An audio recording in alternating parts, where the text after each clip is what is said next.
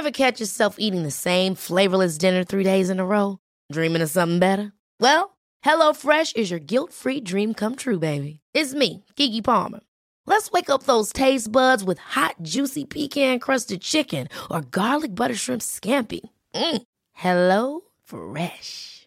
Stop dreaming of all the delicious possibilities and dig in at HelloFresh.com. Let's get this dinner party started.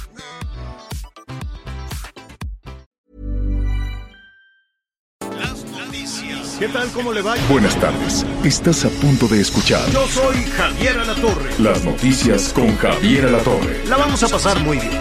Comenzamos. Quita y hay en ti una llamita de querer vivir una experiencia distinta. Talita despierta esas maripositas. Por favor, acéptame una cena clandestina. ¿Qué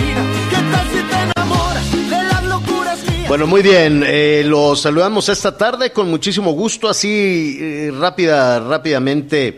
Para ir a la información que está en desarrollo, estamos escuchando a Mar Chaparro. Sí me llamó la atención, yo no sabía que Mar Chaparro canta, pero qué bueno, Muy felicidades. bien. Canta ¿Está bien las rancheras. No lo sé, porque nomás oímos un, Un cachito, cachito. y de banda. Está bueno. Ya después lo oímos y ya luego le decimos. Que nos diga la gente qué tal. A ver, a ver cómo está, a ver cómo está la cosa. Anita Lomelí, qué gusto saludarte. Gracias, muy buenas tardes. Aquí muy pendiente de cuánta cosa está pasando. Así es, y nuestro compañero Miguel Aquino, que en un ratito más estaremos enlazados con él. Fíjese que muy temprano en la mañana había pues muchísima expectativa para saber si Emilio Lozoya, el exdirector de Pemex, se iba a presentar no en el reclusorio norte. Eh, lo que habían adelantado sus abogados es que sí se presentaría, pero para pedir otro chance, para pedir otra prórroga de poder reunir las pruebas, ¿no? Él, dijo, bueno, pues yo voy a acusar a mis, a mis superiores, yo voy a acusar a Peña Nieto, yo voy a acusar a todos los que me digan, yo los voy a acusar, pero necesito reunir las pruebas. Y así pidió un plazo y otro plazo y otro. Es que todavía no, es que me falta tantito. Pidió ya pasaron cinco 15 meses, ¿eh? plazos. Ya pasaron 15 meses desde su extradición. Y en, creo que está ahí ya con nosotros Miguel Aquino. ¿Ya estás, Miguelón? Así es, señor, aquí estamos, a Javier, Anita, amigos, me da mucho gusto saludarlos. Sí, en este momento, de hecho, hay un receso ahí en el reclusorio, y bueno, parece que el doctor Alejandro Gertz Manero y las autoridades del gobierno federal están enojados con Emilio Lozoya, Javier, porque este receso es para discutir la prisión Si lo dejan. Sí, La si lo dejan allí en la cárcel la en lo que en lo que corre el proceso. Pero ¿sabes qué, Miguel? Quien está ahí en el reclusorio norte es Jorge Almaquio. Él tiene toda la información de lo que ha sucedido desde, desde muy temprano. ¿Cómo estás, Jorge? Buenas tardes.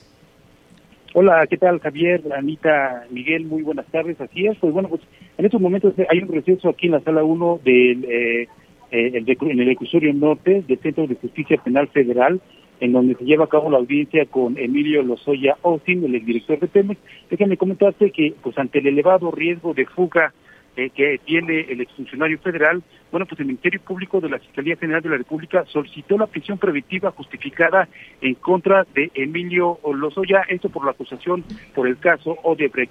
Aquí en esta sala 1, el eh, funcionario vestido con saco azul, pan- eh, pantalón gris y corbata color vino, bueno, pues escuchó esta solicitud acompañado de su madre Hilda Margarita, eh, eh, eh, quien también está acusada por eh, diversos delitos. Comentarte que, bueno, pues el Ministerio Público argumentó que el imputado pues no tiene arraigo aquí en nuestro país, cuenta con los recursos económicos para poder fugarse, para poder evadir la justicia y también además no ha mostrado la intención de reparar el daño por 7 millones de dólares que hizo por el caso Odebrecht y bueno, hasta el momento se ha ma- mantenido a, la expectativa por esta situación, ha evadido la posibilidad de dar a conocer, no se ha acercado con las autoridades, manifestó el Mi- Ministerio Público, y eh, ante esta situación, este compor- comportamiento, pues ellos manifiestan que eh, Emilio Lozoya cuenta con esa posibilidad de huir del país, sobre todo también ante la eh, eh, pues eh, la información de que el próximo 8 de noviembre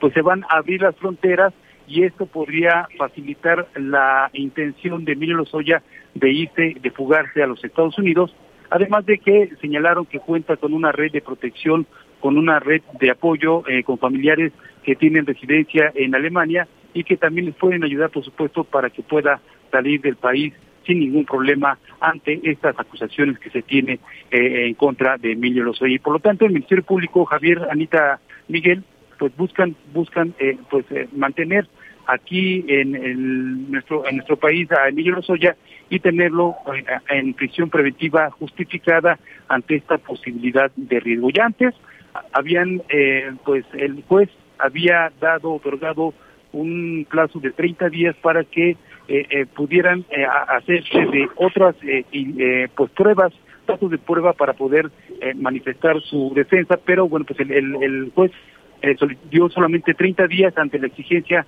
y la petición de 60 días, pero bueno, pues eh, eh, cambió eh, inmediatamente y radicalmente la situación después de que el Ministerio Público solicitó esta medida para mantenerlo en prisión preventiva justificada y poder enfrentar las acusaciones que tiene por delincuencia organizada, operaciones con recursos de procedencia ilícita y cohecho que tiene precisamente el exdirector de Petróleos Mexicanos, Emilio Lozoya Austin. Por lo pronto es lo que eh, sucede aquí en estos momentos. Hubo un receso para que la defensa legal del exfuncionario pues eh, pudiera eh, organizar sus notas, organizar toda su argumentación y su defensa y en unos eh, aproximadamente unos cinco minutos más regresaremos a esta sala 1 que se encuentra aquí en el reclusorio norte para poder continuar con esta audiencia que inició alrededor de las 9 de la mañana con 45 minutos eh, en- eh, en donde- cuando llegó precisamente Emilio Lozoya aquí a este punto de la capital del país. Por lo pronto no- nos mantendremos al Así es. pendiente en caso de que salga algo más en los próximos minutos. Por estaremos favor, informando, Jorge. por supuesto, a la audiencia del Heraldo Radio. Así es, Jorge. Yo creo que en unos 5 o 10 minutos, el receso era de 15 minutos. Así es Aquí. que eh, te dejamos para, para regresar al sitio donde precisamente se dará este anuncio. Lo que se va a decidir, independientemente del plazo de un mes para que pueda reunir pruebas su defensa, pero que el proceso lo siga en la cárcel, que el proceso lo siga en prisión. Eso es lo que se va a resolver en unos minutos más, si no me equivoco, Jorge. Así es que volveremos contigo en cuanto tengas la información. ¿Qué te parece? Claro Bueno, sí, Javier, ah- estamos al pendiente y solamente reiterar que, bueno, pues está presente Emilio Lozoya, está acompañado de su madre eh, Gilda Margarita y, bueno, la situación es que eh, las imputaciones están aquí, hay un proceso que se les debe seguir, hay que, que manifiesta el Ministerio Público que se debe dar esta secuela eh, procesal para continuar y ya terminar con este proceso que lleva aproximadamente un año, seis meses después de que llegó aquí a nuestro país eh, eh, extraditado el, el exdirector eh, general de Petróleos Mexicanos, Javier. Bueno, Jorge, sí llama la atención que la mamá, la señora Gilda Margarita, no es necesariamente un apoyo emocional, un apoyo moral para su hijo, sino que el hijo metió a la mamá en este embrollo, entonces ella también tiene que rendir cuentas ante la justicia, si no me equivoco. Así es, efectivamente también tiene las mismas acusaciones por este caso de Odebrecht y también eh, podría tener esas eh, eh, declaraciones, acusaciones por el caso del el agro, agronitrogenado, pero por el momento el caso que se está tratando el día de hoy aquí en el reclusorio norte es el caso de Odebrecht. Bueno, muy bien, pues estamos eh, pendientes de lo que se resuelva en unos minutos más. Gracias, Jorge. Es Jorge Almaquio, reportero del Heraldo Radio, quien está ahí desde muy temprano en el reclusorio norte y nos tiene al tanto de lo que está sucediendo. Eh, Miguel, Anita, pues eh, es una historia muy complicada, es una historia rocambolesca, es una historia que ha tenido muchísimos vericuetos, una historia que inició antes de que Enrique Peña Nieto se convirtiera en, eh, en, presidente de la República, una historia que se inició cuando esta empresa brasileña Odebrecht, que ofrece servicios todavía en México, eh, todavía está operando en México y en varias partes de, del mundo, y entonces pues les ofrecía lana a algunos personajes clave, a algunos funcionarios para poder desarrollar sus proyectos. ¿no? Para eh, trabajar con Pemex, eh, trabajar con, con, diferentes empresas de gobierno. Y lo mismo hacía en muchos países del mundo. Han caído presidentes, han caído funcionarios. En México no había sucedido absolutamente nada, se guardaba absoluto silencio. Al principio, Odebrecht, to, todo este escándalo no necesariamente salió en México, sino que salió en Brasil de las propias declaraciones de los directivos de Odebrecht. Entonces ellos decían, oye, pues ya me cacharon en la corrupción, ya me cacharon sobornando a funcionarios de diferentes países para poder hacer las obras, este, con los precios evidentemente que, ya lo saben, ¿no? Hacen una obra y de pronto pues dan una tajada a un funcionario, una tajada a otro funcionario, y así, y así lo hacían en varios países. Em, hubo primero una versión que fue creciendo, ¿no? Un millón de dólares, dos millones, cuatro millones, cinco millones, o sea, era una danza de millones de dólares. Después, el exdirector de Pemex dice, no, yo ese dinero se lo di a Peña Nieto para su campaña. Y, la, y el asunto es follow the money, como dicen los norteamericanos, ¿no? Sigue el rastro del dinero que desde luego lo hicieron en complicación, en, en, muy sofisticadas operaciones financieras, lo mandaban de un país a otro país a otro país, y después él mismo reconoció, pues sí, yo me quedé con un dinero, me compré una casa ahí en, en este, ¿cómo se llama esta? En Coajimalpa, ¿no? Una, caja, una casota en, en Coajimalpa, en la Ciudad de México, una casota en la playa, y, y, y bueno, pues anduvo prófugo con unas rusas allá en, en, en, Marsella. Dicen que se trajo a la rusa, dicen, vamos viendo luego. Y este, en fin, esas, esas son cosas alrededor. la, que... la de Lomas de Besares involucró a su mamá, involucró a su hermano, involucró a su esposa, la esposa está divorciando, en fin. Y entonces, cuando lo detienen, eh, ¿cómo se llama esta figura jurídica, Miguel, a la cual él se acogió y dice, si no me meten a la cárcel? La de oportunidad. Eh, criterio de oportunidad, señor. Criterio, criterio de oportunidad. oportunidad. Pero ese criterio de oportunidad opera si solo si estás involucrando a superiores a su cargo y que hubiesen recibido el dinero que él, eh, que él señalaba, ¿no? Entonces yo no veo que algunos senadores de oposición fueran superiores a su cargo. Es decir, hay, hay muchas confusiones y vete por aquí, declara por allá, y por eso ya el juez le dijo, oye, ya llevas cinco, cinco prórrogas y no presentas las pruebas ni de tu inocencia, ni de aquellas pruebas que involucren a tus superiores. ¿Quiénes podrían ser los superiores del exdirector de Pemex? Pues el secretario de Hacienda puede ser, no lo sé, o el de Energía. El de Energía, ¿no? En este caso, el secretario de Energía. Y más bien el de Energía que el de Hacienda y el presidente en turno, ¿no? Entonces, ha, ha, sido honestamente muy, muy complicado. El hecho es que él tiene que enfrentar, por lo pronto, él, tres delitos. ¿Así es? Correcto, Javier. Son tres delitos. Eh, uno de ellos tiene que ver operación con recursos de procedencia ilícita, tiene que ver también con el hecho de lavado de dinero y, por supuesto, el soborno. Pues ahí está, y eso se va a resolver en un, en un, eh, pues en unos minutos. Eh, no se va a resolver el caso. Digo, ya le, el juez les dijo a la defensa que llegaron a pedir una sexta, sexta prórroga. Dijo, oye, danos otros seis meses para conseguir pruebas. Ya llevan seis y le dieron una sexta, nada más que no de seis meses. Le dijeron, nada más tienes 30 días. No de 60, perdón, nada más tienes 30 días, nada más tienes un mes, pero pues ya, ya no se va a regresar a su casa, ni al hotel, ni al hospital donde lo atendían, ni a comer pato pequín. Yo creo que sí fue muy descarado todo, todo este proceso y eh, confuso respecto hacia dónde quieren llegar con toda esta situación, ¿no? Bueno, así, así estamos eh, entonces con este tema. Estamos ahí en el lugar de los hechos. En un momentito más le vamos a ofrecer información. Oigan, eh, déjeme decirle, hoy es una fecha muy importante. Viene, está ya encima el frente frío, ya está haciendo frío. Está el solecito, pero nada más se quita el solecito. Estamos hablando del Valle de México, estamos hablando de, de las zonas altas del, del centro del país, de Hidalgo, de Puebla, de Tlaxcala, del Estado de México, eh, parte también de, Querétaro y qué le digo de las zonas montañosas, también de las zonas altas de, este, de Chihuahua, en fin. Vienen ya saludos a nuestros amigos también en Zacatecas porque vienen pues los ventarrones con el cambio de temporada. Así es, ¿no? Estamos ya eh, acercándonos al invierno y tenemos encima el frente frío número 7.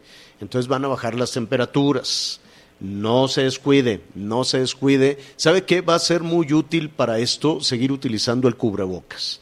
Porque si ya llevamos dos años utilizando el cubrebocas y tiene usted que salir de algún sitio tibiecito, calientito, lo que sea, pues siga usando usted el cubrebocas total. Están muy altas las temperaturas y para evitar también los contagios. Porque pues ya vienen este, de nueva cuenta las, las gripas, los catarros, en fin, todo este tipo de cosas, y también la El tema de la influenza. influenza, claro. Mucho cuidado con la influenza. La vacuna, atención. Dicen que ya se va a aplicar, no lo sé.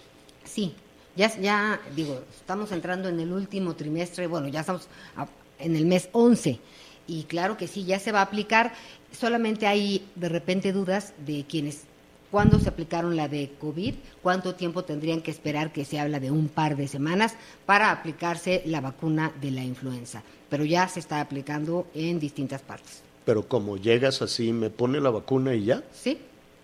¿en dónde? Hay, hay que investigar en dónde, ¿no? Porque Mira, el año pasado decían... Yo me la he puesto de repente decían. en los kioscos que hay de salud. Yo la Ah, cómo extraño yo al exsecretario de salud. ¿Te acuerdas nuestro amigo, el doctor? Pero es que me lo este, puse con la doctora Oliva el año pasado.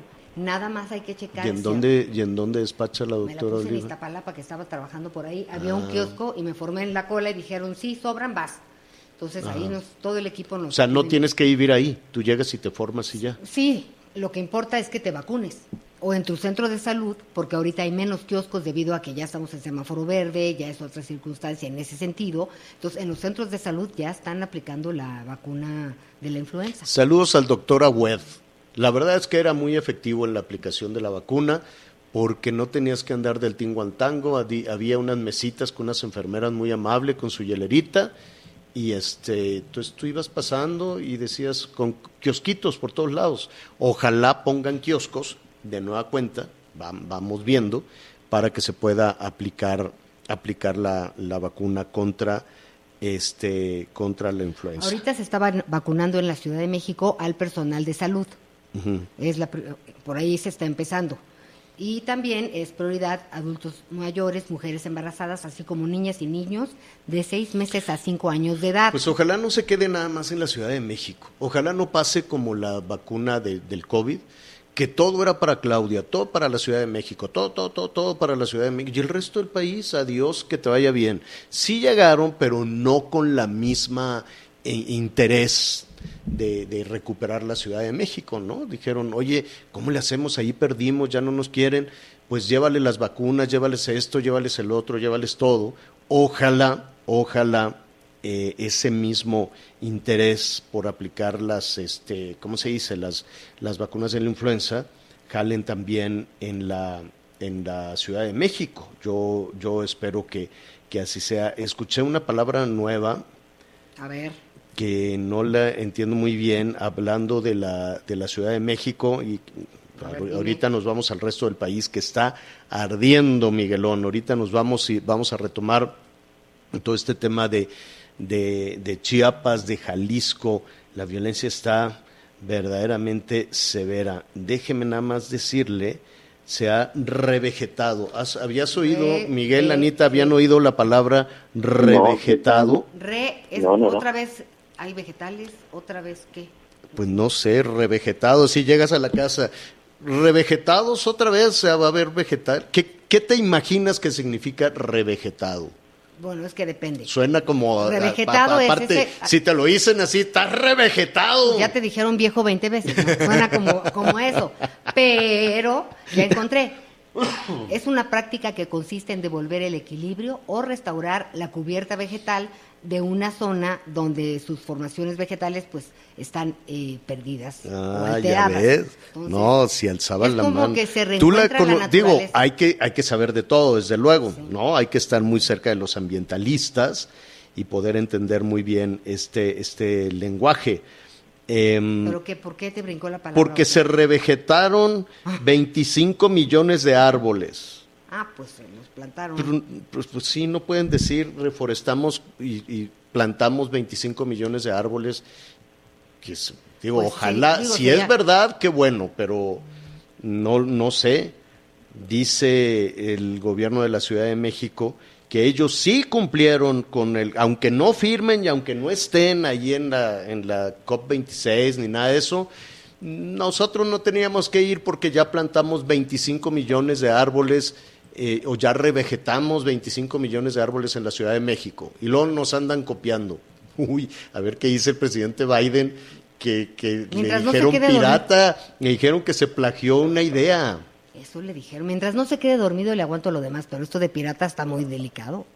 es Pues que se quedó dormido. la idea era mía y me la robaste. Bueno, no lo dijeron tan así directo, pero fue, fue más o menos por el estilo. Bueno, muy bien, qué buena noticia, esperemos que así sea. Sí está arbolada, sí es bonita cuando la vemos desde el aire, sobre todo cuando están floreciendo las jacarandas y todo eso. La Ciudad de México es, es bonita. Ahorita hay una plaga de una chicharra que está este, pudriendo los árboles y las palmeras y todo esto. Y a veces los camellones son un desorden. Hay mucho eucalipto, el eucalipto le hace muchísimo daño. Yo no sé qué presidente. Ya ves que luego los políticos, los políticos no deberían de tener iniciativas de nada. Honestamente, hay ¿Por que qué? dejarse. Porque luego dicen, me voy a traer este árbol que está bien bonito. Y pl- plantan un montón de eucaliptos que le hicieron mucho daño a la Ciudad de México. Eh, es, es decir, deberían de estar así acotaditos.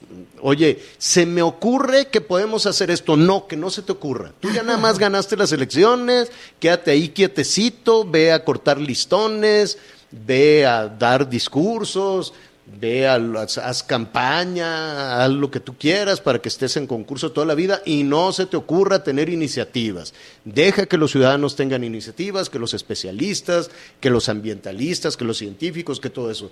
Porque los políticos no saben hacer nada. No, Por eso son políticos, no, no, no están ni en una cosa ni en otra. El tema Entonces, son las asesorías y pues sí, y pero no se dejan asesorar porque dicen, no, yo ya lo sé todo.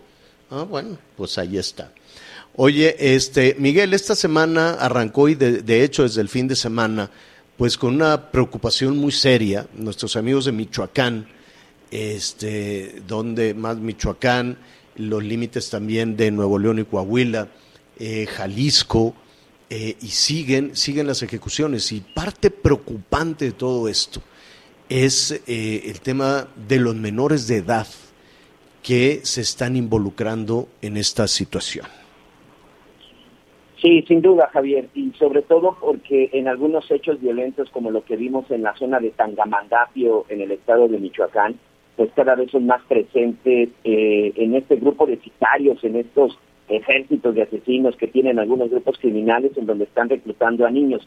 Ahorita que tú comentabas lo de Coahuila, que fue este enfrentamiento con los límites de Tamaulipas, me hiciste recordar dos casos de dos, pues prácticamente de dos niños, este famoso Juanito Pistolas, que sus primeras imágenes con un rifle automático fue a los 13 años, y un joven que en un enfrentamiento con el ejército, pues murió acribillado en una camioneta y que traía armas, traía un chaleco antibalas y que era parte ya de esta organización criminal del cártel del noreste, también conocida como la Tropa del Infierno. Pero bueno, de nueva cuenta, empezamos a ver que estos grupos criminales empiezan a reclutar a niños y eso tiene pues varios significados, ¿no? Primero que nada, eh, creen que porque son menores de edad no alcanzarán, eh, sobre todo cuando son detenidos, y es cierto, ¿no? Porque en México pues las cuestiones legales siguen siguen siendo todavía pues con mucho con ahí todavía mucha discusión de cuál debería de ser la edad penal y en qué momento ya ciertos menores cometen delitos como adultos, pero también lo cierto es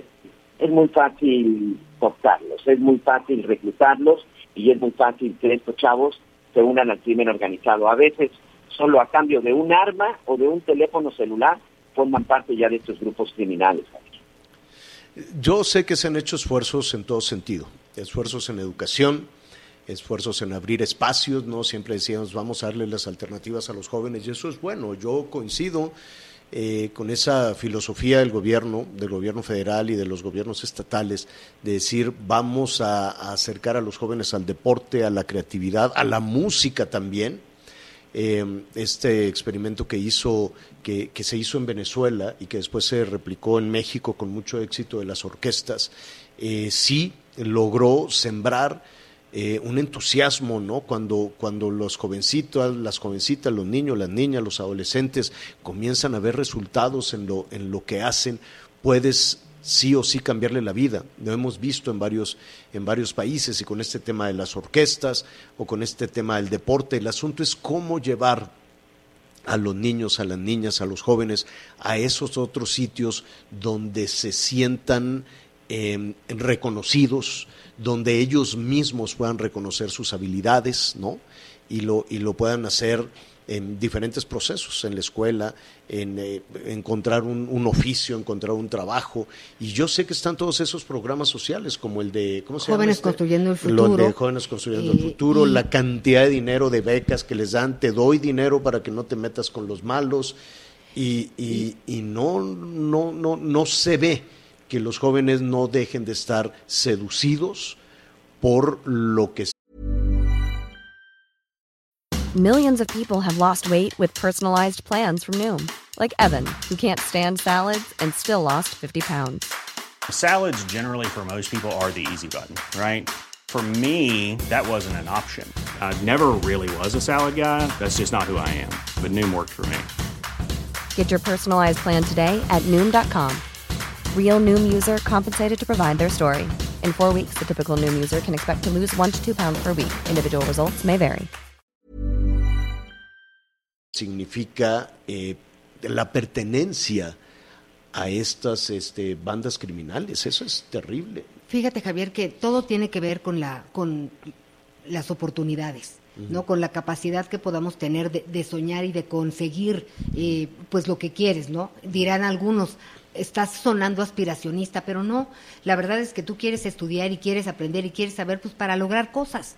Y lamentablemente, fíjate que parece que el dinero fácil de los zampones, pues es, es, es una posición más anhelada por muchos jóvenes que pensar en ser legislador o pensar en ser otra cosa que de, para la que tienen que bueno, trabajar el es que triple. la política para no, que, no es, es, por decirte algo, no, no es una meta para muchos jóvenes. ¿Cómo le hacemos para que sueñen con México? Ese sería el tema que tendríamos que trabajar. Claro. En, no nada más darle una beca, no, ¿a dónde va a terminar? con un seguimiento claro. Siempre en orientación vocacional en México hemos tenido el problema de que hay muchos de una cosa y no tenemos ingenieros, ¿no? Pero, pero eso es, eso es porque tenemos ese error, desde luego, en la aplicación de, de la educación vocacional. Que están pero mira, hay, hay, hay, hay un asunto importante de origen, y rápidamente antes de, antes de irnos a una pausa, de origen, todas estas actividades eh, la literatura, por ejemplo, lo fascinante que es leer un libro, cuando un niño, una niña se engancha con un cuento, una historia, un, un, una narración que no tiene que ser muy compleja, es, es ¿no? hay, una, hay una explosión de creatividad con la lectura enorme. Cuando una jovencita, un jovencito hace deporte y este, de, de, detona todas estas endorfinas y esta, esta sensación de bienestar y dice, oye, qué bien me siento con este partido y si además anotan, pues está muy bien y tienen pertenencia a un equipo y tienen pertenencia a otro, eso también está muy bien. Esas dos cosas o la música misma eh, se desafortunadamente se plantean como un castigo en lugar de como un premio y un aliciente. Entonces se porta mal la chamaca o el chamaco, le dicen, te quedas encerrado y te lees tantas páginas y te quedas encerrado y te pones a tocar la flauta que para eso la compré, o te pones a tocar esto, o te, queda, este, te portaste mal, vete a darle tres vueltas a la cancha, cuando sea, cuando tendría que ser al contrario, en positivo, te portaste bien, tienes posibilidad de tres vueltas a la cancha, te portaste bien, puedes leer solo tres hojas, no cuatro, ¿eh? No cuatro, pero es decir, no, le, no encontramos ese vínculo para que las niñas, los niños se sientan, sobre todo, integrados, que tengan pertenencia y que tengan esa sensación de éxito y de júbilo con este tipo de, de cosas. Por eso no se integran a nada de esto. Y no se me va a olvidar, Miguel, seguramente por ahí leímos esta medallista olímpica que vive en una casa de cartón no, nos llena de gloria, la aplaudimos. Claro. Y finalmente no Porque somos alguien se friega, a alguien se friega el dinero. Pues no se le ofrece nada y dicen, les vamos a dar un premio, les vamos a dar una beca, les vamos a dar una cantidad, no les dan nada ni nada. Antes de ir una pausa, Miguel, ¿qué dice Santiago Nieto del proceso que está ahorita de la presencia de Emilio Lozoya en, en, eh, en, en el reclusorio norte? Bueno, pues el titular de la Unidad de Inteligencia Financiera de la Secretaría de Hacienda y Crédito Público dice que la UIP está participando en la audiencia del caso Odebrecht y que también están argumentando a favor de la postura de la Fiscalía General de la República de revocar la medida cautelar Emilio Lozoya, es decir, que no se ande paseando el señor como si no le debiera absolutamente nada a nadie, y sustituirla por prisión preventiva. La UIP, encabezada por Santiago Nieto, también está pidiendo que Lozoya se quede tras las rejas, Javier. Bueno, pues eh, en unos minutos más se va a resolver todo esto. Hacemos una pausa y volvemos. Sigue con nosotros. Volvemos con más noticias. Antes que los demás. Todavía hay más información.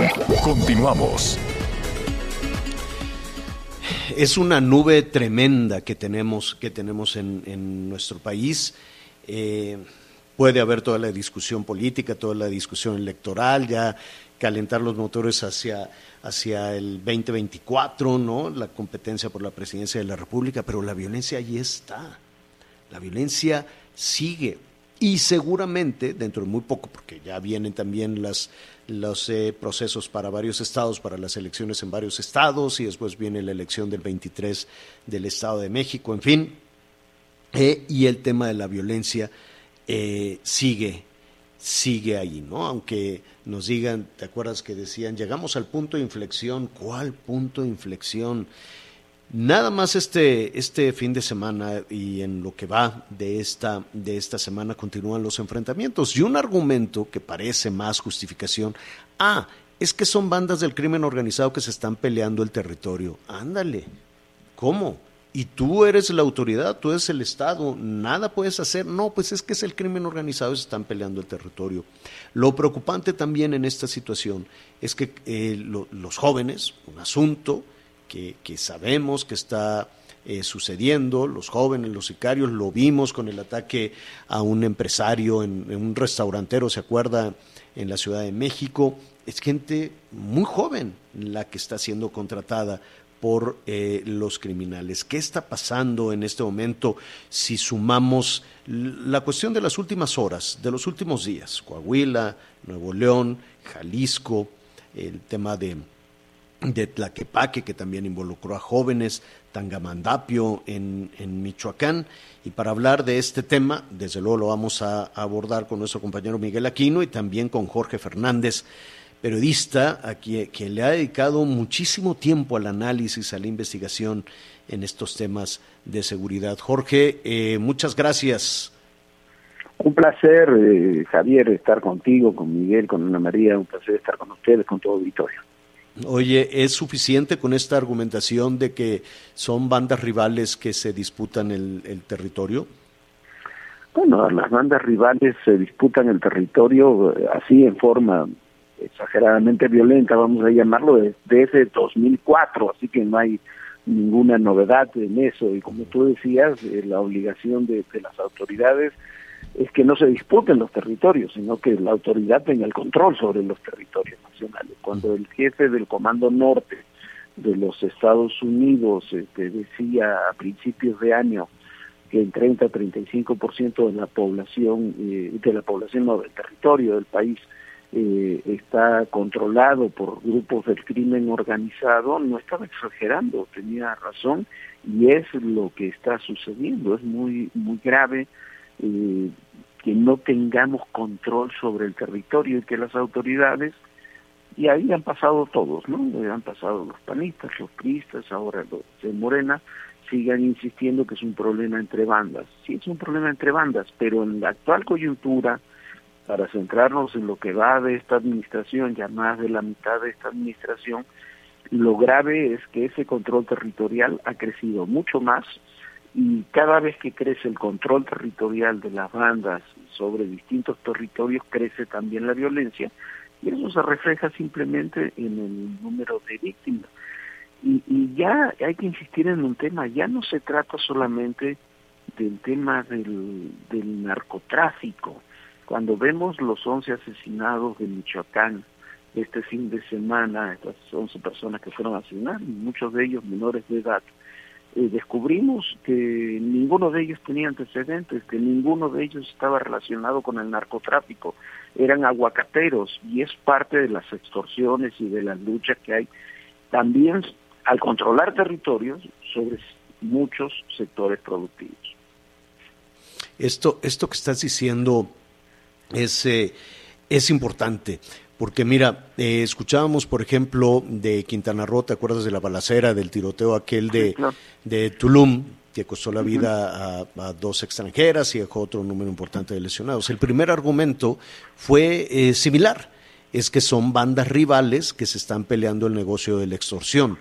Ahí no se vio un fuego cruzado, ¿no? Ahí no se vio un fuego cruzado, sino que se vio un, una, una, pues un, ataque abierto y deliberado. Y en este caso de Tangamandapio, en este que, que fueron, que murieron cinco pues menores de edad, algunos casi niños que tenían 15 años, este, también se planteó como, em, como un enfrentamiento. Con un enfrentamiento y uno se imagina, bueno, ¿qué, qué tiene que estar haciendo un sicario de 15 años eh, en una batalla contra un grupo criminal? Pero por, por lo que ahora estamos viendo, es que eran trabajadores, adolescentes, pero trabajadores aguacateros, ¿así es? jornaleros, este, jornaleros, jornaleros. Entonces una salida fácil sigue siendo esa. cruzando eh, la frontera para la pizca del jitomate. Son jornaleros que trabajaban en, las cosechas de aguacate y fueron eh, fueron ajusticiados, no hubo ningún enfrentamiento. Hay que eh, bueno, nunca se justifica, pero ningún enfrentamiento que justificara eh, esas muertes. Es una, no solamente puede entenderse como una represalia, como un, tema de, extorsión y demás, que se extiende a muchos otros sectores. Platicamos cuando estuve, hace ya algunos meses que estuve en Aguililla, y ahí el tema de Aguililla ya no es la droga, es todo lo que hay alrededor de Aguililla es eh, los aguacateros, hay por ahí hay minas, es quien maneja todo ese negocio de extorsiones que termina siendo muy redituable, quién, quién se va extendiendo hasta el puerto de Lázaro Cárdenas, eh, las exportaciones de material ferroso hacia Oriente, eh, son negocios este, enormes que, que trascienden ya mucho el narcotráfico. Por eso, cuando dicen que se pelean territorios, no, ya se están peleando sectores productivos, se están peleando eh, control territorial, se están peleando, ya lo vimos en las pasadas elecciones, hasta control político, ¿no? Sí, definitivamente. Jorge, em, de alguna de alguna manera los eh, gobiernos municipales lo han dicho, ¿no? Algunos dicen, bueno, yo no tengo ni policías, otros dicen yo no, no, no, no hay un tema de control de confianza, hay un ejército de policías municipales eh, de, de, lo que nada se sabe que pueden ser pues eh, controlados, ¿no? Eh, con, con, relativa facilidad. Pero también están los gobiernos de los estados que dicen tampoco tengo la capacidad para, para hacerlo y le avientan la pelotita en este caso pues a la Guardia Nacional o al ejército. Así es, es decir, en esa, eh, a, ese nivel, desde tu análisis, em, nada puede hacer una presidenta, un presidente municipal o un gobernador. Mira, yo creo que sí se puede hacer eh, cosas cuando se coordinan los tres niveles de gobierno. Voy a poner un ejemplo. Este fin de semana estuve en La Paz, en Baja California Sur. Eh, Hace unos años, este, Los Cabos vivió una, la zona de Los Cabos y La Paz, una situación eh, como un, despuntar de acciones muy violentas, eh, donde hubo enfrentamientos, era una zona donde había presencia siempre del cártel de Sinaloa, aparecieron los del cártel Jalisco, eh, repentinamente en, Los Cabos y en La Paz, pero sobre todo en Los Cabos hubo enfrentamientos muy duros y se dio un trabajo coordinado de personajes de distintos partidos políticos, el gobernador del PAN, el, la, presidencia municipal de, de Morena, este, con el ejército y se logró en un proceso relativamente corto un control eh, muy marcado de la seguridad. Tú vas ahora a La Paz, vas a Los Cabos, a toda esa zona y la verdad está muy segura. Ha habido en todo lo que va del año, en, todo el estado, 40 asesinatos por distintas causas que no siempre están relacionadas con el crimen. Eh, tú cruzas a Tijuana y solamente el mes pasado hubo 400 asesinatos. Entonces, este, cuando trabajan los tres órdenes de gobierno coordinados se pueden hacer las cosas. Lo que sucede es que ya es una gran coartada para los gobiernos estatales y municipales decir eh, yo no puedo hacer atacar estos temas, lo tiene que atacar la federación y es una gran coartada para la federación decir este, los presidentes municipales y los estatales no hacen nada. Y eso se combina además hasta incluso con temas presupuestales, porque se quitaron, por ejemplo, las partidas presupuestales que había para apoyo de policías en los municipios para, para el 21 y se quitan casi en forma absoluta para el 22. Entonces, eh, es un círculo vicioso. Si no se, si no se, si no tenemos una estrategia de seguridad que incluya construir un verdadero andamiaje policial en todo el país, en los tres niveles, la Guardia Nacional, que yo no creo que esté mal, no, no es ese el tema, eh, no es suficiente, nunca va a ser suficiente. Se necesitan, a ver, policías municipales eh, hay unos 320 mil aproximadamente, pero son de una inoperancia, la gran mayoría de ellos absoluta, no tienen capacidad de control porque no están articulados en, un, en un, gran mecanismo eh, policial con estrategia, con formación, con controles de confianza, con presupuesto. Eh, a Javier, eh, tenemos, hablamos mucho de seguridad y de nuestra preocupación y demás, y gastamos un tercio en porcentaje del PIB de lo que gasta, por ejemplo, Colombia en seguridad. No, no vamos, no vamos a hablar de otros grandes países, pero por ejemplo Colombia. Colombia gasta tres veces más que nosotros en seguridad para tener una policía eficiente y que, que funcione en forma mucho más este, operativa y, que, que las nuestras. Sin eso me parece que va a ser imposible. Claro, y decía la, la, la palabra, las palabras claves, control de confianza, que por alguna razón no se aplica. Que por alguna... No se aplica, incluso que recuerdas el presidente decía el otro día, bueno, yo le digo a las nuevas autoridades que consulten con, con el secretario de la Defensa, el secretario de la Marina, sí, claro, está muy bien que consulten con ambos, el secretario de la Defensa de la Marina siempre tiene mucha información, pero ahí estaban los centros de control de confianza de la Secretaría de Seguridad Pública, donde se suponían que tenían que pasar por lo menos todos los mandos policiales estatales y, municipales importantes, y eso no se ha cumplido nunca.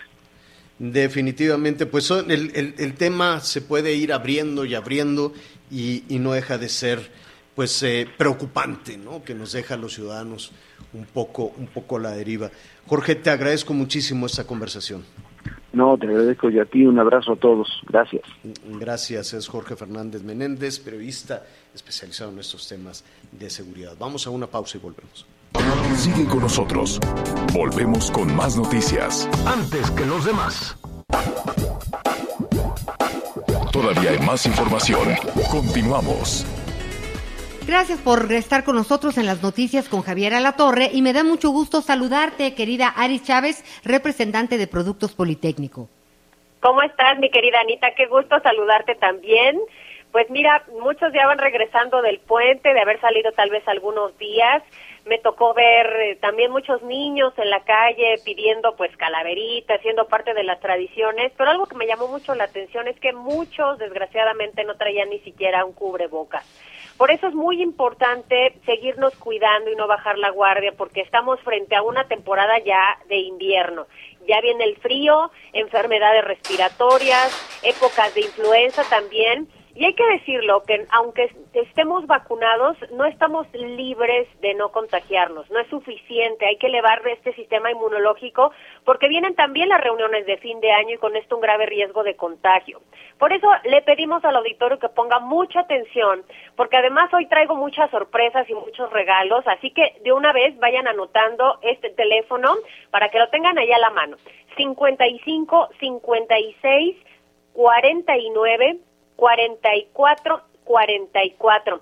Quiero platicarles que hay un tratamiento que están usando actualmente muchísimas familias mexicanas para cuidar la salud de todos sus miembros, que es el Instituto Politécnico Nacional, que crea un tratamiento maravilloso que refuerza nuestro sistema inmunológico, muy efectivo, regula nuestras defensas y sobre todo evita que la gente se esté enfermando frecuentemente. El factor de transferencia es uno de los tratamientos actuales más efectivos. Imagínense que son más de 400 moléculas en un solo frasquito, nos vamos a tomar uno diario y con esto vamos a elevar nuestro sistema inmunológico. Nosotros actualmente tenemos más de 140 especialistas elaborando este tratamiento que desde las primeras dosis va a reforzar el sistema inmune más de 400 veces. Por eso es tan efectivo y desde las primeras dosis empezamos a destruir virus, bacterias, hongos, células enfermas. Por eso en casos como cáncer, lupus, diabetes, VIH, herpes zóster, entre otras, mejoran muchísimo. Y en enfermedades respiratorias somos la mejor opción para tratar alergias, influenza, asma, bronquitis, neumonía. Si comenzamos nuestro tratamiento ahora vamos a poder estar 100% protegidos de aquí hasta el mes de diciembre. Y para que esto suceda, hoy les traigo una promoción. Hoy vamos a regalar factor de transferencia, así que ponga mucha atención a la dinámica. tienen que marcar al 55 56 49 44 44. En la compra de un paquete de 20 dosis, que es lo único que van a pagar, van a recibir 80 tomas completamente gratis. Además viene un kit sanitizante para dos personas con caretas, cubrebocas, gel antibacterial, pero les conviene marcar ahorita porque además les vamos a incluir un reloj inteligente con pantalla touch que puede leer sus mensajes, revisar sus redes sociales, hasta les mide la presión arterial, incluye unos audífonos AirPods con un diseño exclusivo sin cables y hoy señora le voy a regalar una máquina de coser portátil. Siempre me preguntan si necesitan algún conocimiento previo, nada más necesitan poner el hilo que quieren usar, apretar el botón y empezar a coser sobre sus prendas, la que se les ocurra para repararlas al instante y hoy va gratis en su paquete. Pero atención porque aquí viene la sorpresa. Si ustedes marcan ahorita y piden su paquete, les vamos a regalar otro más completamente gratis. Es decir, ustedes solamente pagan 20 dosis y reciben más de 8 mil pesos en regalos. Así que tienen que marcar al 55, 56, 49, 44 44, el 55 56 49 44 44 y oye, dos por uno en los paquetes está increíble, ¿no? Increíble, eso de la máquina de coser ha tenido mucho éxito. Repítenos nuestro nuestro número para despedirnos, querida. El 55 56 49 44 44 es único día de esta promoción de dos paquetes al precio de 20 dosis nada más. Muchísimas gracias, Aris Chávez, estamos en contacto. Buenas tardes. Hasta luego, buenos días. Hacemos una pausa y ya volvemos. Sigue con nosotros. Volvemos con más noticias. Antes que los demás. Todavía hay más información. Continuamos. habría dado. Ya estamos aquí precisamente en la recta final. Qué rápido se nos fue el tiempo. Estamos hablando, ¿tendrá o no tendrá Emilio Lozoya las pruebas para hundir a su jefe? pues, pues algo, algo, algo tendrá y dio como para tener 15 meses este, así pues, como estaba, ¿no? En su casa. ¿Tú qué opinas, Miguelón? ¿Tendrá las pruebas? No, por supuesto que no. Esas pruebas ya las hubiera presentado, Javier. Recordemos que este proceso no está iniciando hoy, este proceso tiene un año y sobre todo en este tema tan mediático que ha sido Emilio Lozoya, de haber tenido pruebas, yo creo que ya las hubieran presentado. Puramente están en busca de ellas. Aquí la gran pregunta es qué tipo de pruebas podrían ser tan contundentes. Lo que sí, sin duda, hoy, hoy debe ser noticia es qué decide el juez. Seguirle dando la libertad o finalmente veremos a Emilio Lozoya tras las rejas. Y eso lo vamos a platicar en un momentito más en la segunda parte del programa. no se lo pierda, ya lo sabe, javieralatorre.com, así le ponen, muy sencillo, javieralatorre.com, y estaremos tocando este tema. Vamos a hablar también de la vacuna de la influenza, cuántas hay, dónde están, quién las pone, si todas las acaparó la autoridad o puede usted ir a una, a una farmacia, una, un consultorio, ¿no? Y decir, oiga, ¿cómo la vacuna? En fin, de todo esto vamos a, a platicar en un, en un momentito más. Está también el caso de este muchacho Octavio Ocaña, que lo retomó el presidente, este actor, que murió en estas condiciones, pues eh, llena de, de, duda, ¿no? Llena de duda por la actuación de la policía de Cuautitlán, si no me equivoco. Así es que lo estaremos. Lo estaremos Oye, que por cierto, las declaraciones del presidente hoy en la mañana, donde dice que ya le instruyó al secretario de Gobernación para que atienda el caso, eh, ha generado muchas reacciones porque tan solo hay gente que dice que ojalá le dieran la misma atención a todos los casos. Uno de ellos, por cierto, fue también en el caso de Mérida y también el caso del doctor Guerra asesinado en el mes de septiembre. Que eh, todos esos casos los vamos a retomar. Hasta aquí la primera parte, javieralatorre.com. Estará, estaremos a continuación con usted. Gracias a las estaciones de Audiorama y del Heraldo Radio.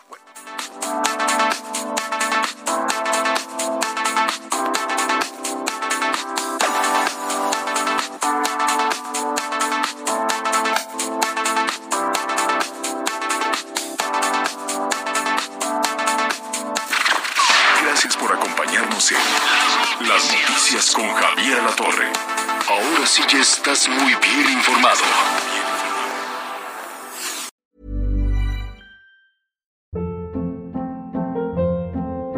Hold up. What was that? Boring. No flavor. That was as bad as those leftovers you ate all week. Kiki Palmer here, and it's time to say hello to something fresh and guilt-free. Hello Fresh. Jazz up dinner with pecan-crusted chicken or garlic butter shrimp scampi. Now that's music to my mouth. Hello Fresh. Let's get this dinner party started. Discover all the delicious possibilities at hellofresh.com.